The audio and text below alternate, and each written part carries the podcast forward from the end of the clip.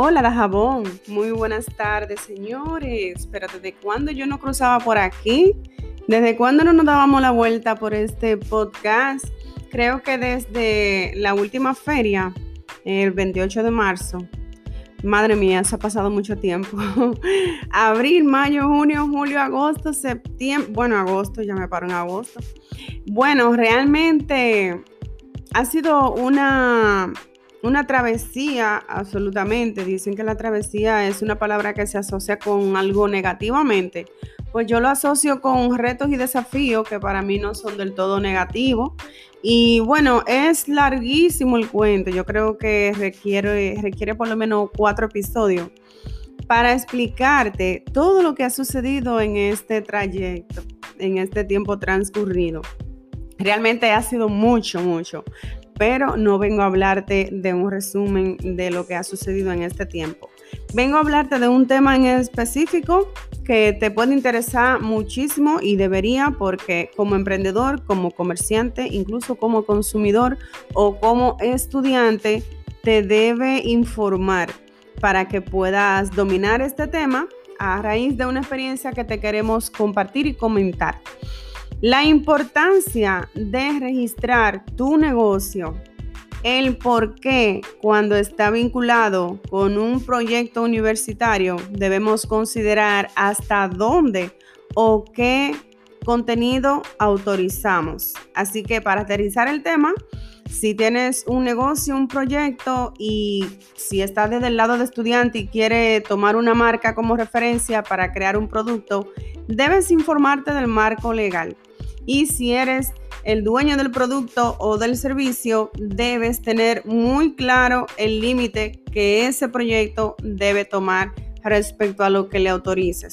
Ese ha sido nuestro caso. Nos han pedido que le facilitemos información sobre nuestro proyecto Ando en Dajabón, un grupo de estudiantes que quieren desarrollar una aplicación.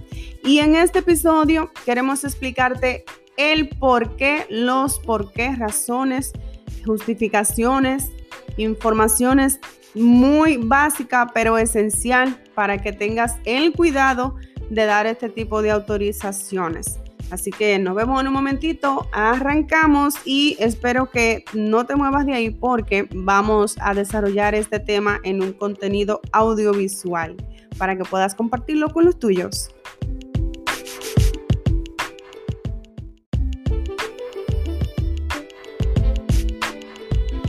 Ando en Dajabón nace desde la necesidad y el hermetismo en la dinámica de conocer y aprovechar los servicios y productos que ofrece Dajabón, pero por emprendedores locales.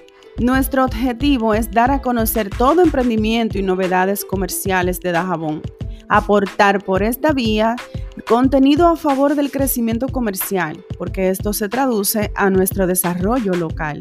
Esto es Ando en Dajabón. Soy Claribel Torres y estoy aquí para compartir contigo las novedades y los contenidos a favor del emprendimiento dajabonero.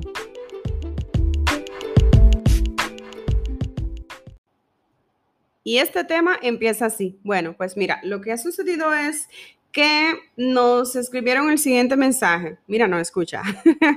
bueno, dice así.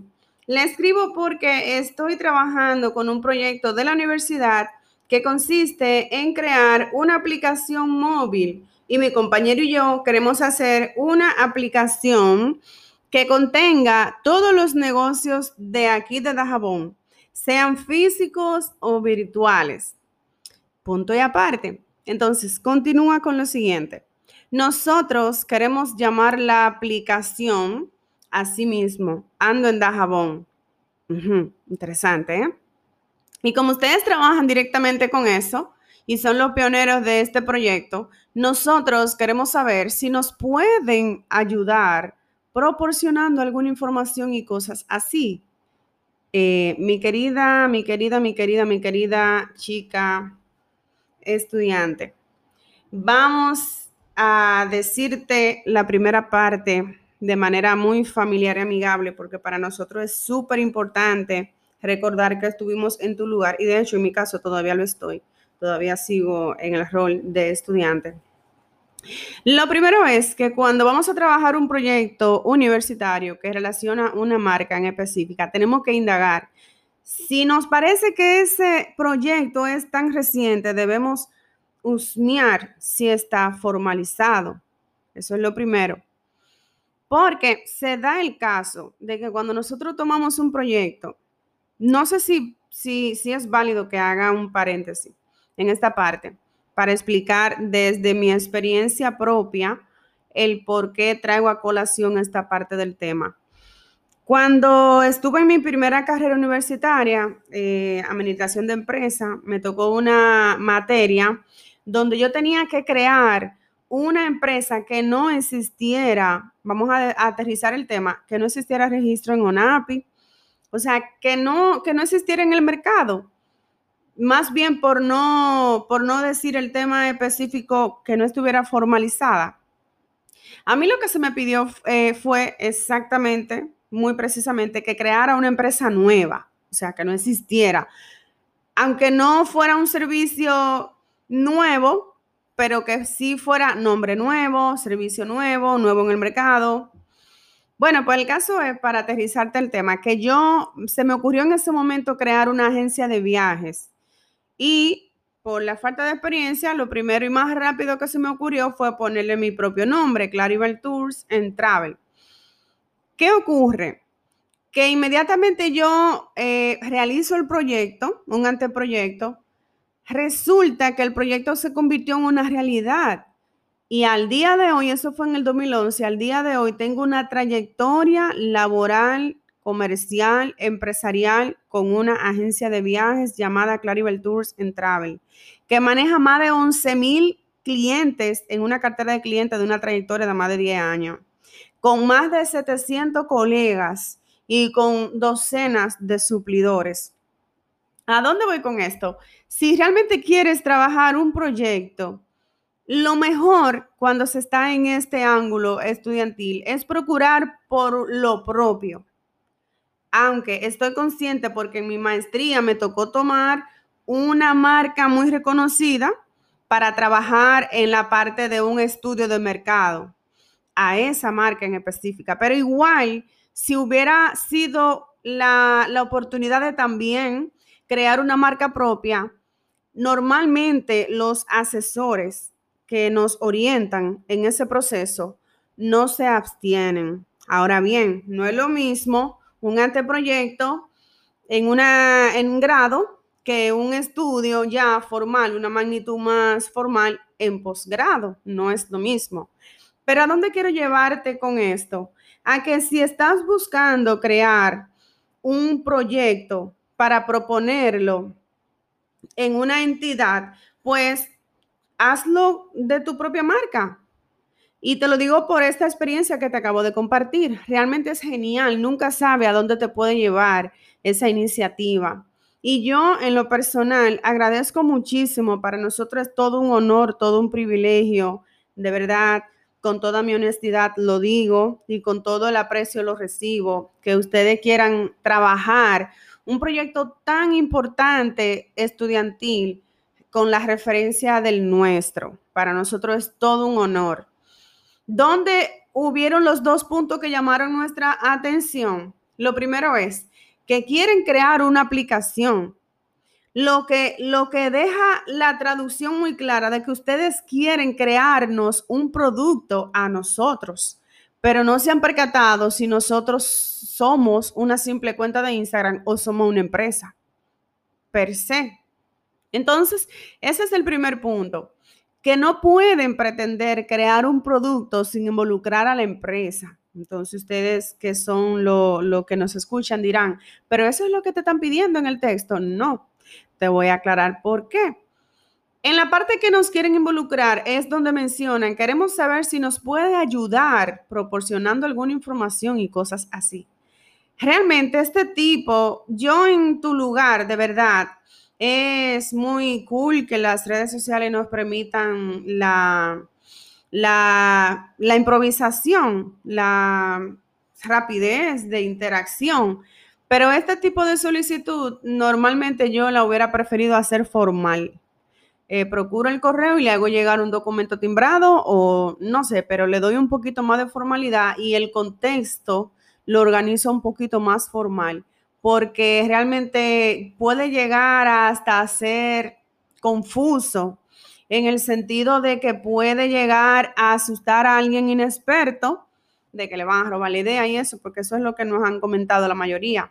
Y yo digo, señores, ninguna idea se roba, simplemente se, se hace una idea similar, pero no se roba porque realmente si tú tienes tu idea y tú tienes muy claro cómo protegerla, lo primero que tú haces cuando tienes un hijo es declararlo, que tenga su documento. Lo primero que tú haces es sacar los documentos del carro que compraste.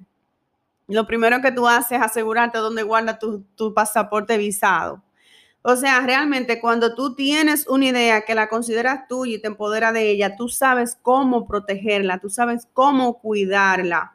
Y por eso es que te pongo el tema de la importancia de registrar ese proyecto que tú tienes, esa idea de negocio que tú estás implementando.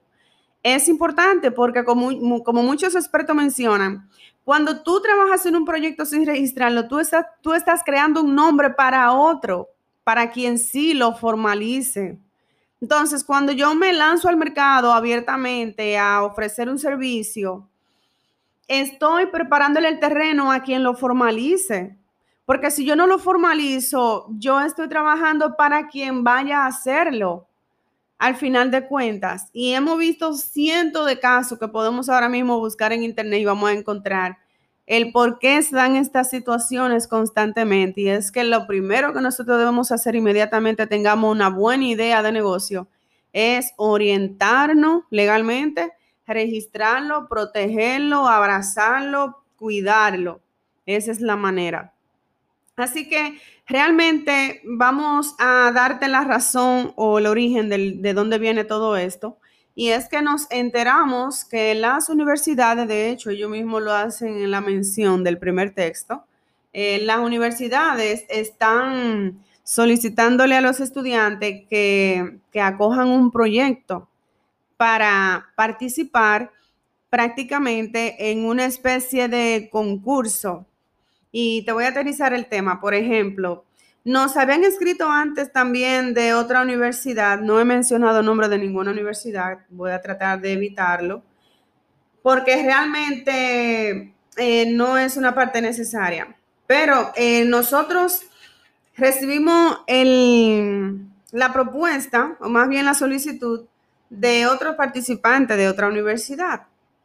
Y nos habían solicitado que, nos, que les permitiera trabajar un, anteproyecto publicitario basándose en nuestra agencia publicitaria, porque eso es lo que nosotros somos, registrado como marca, una agencia publicitaria.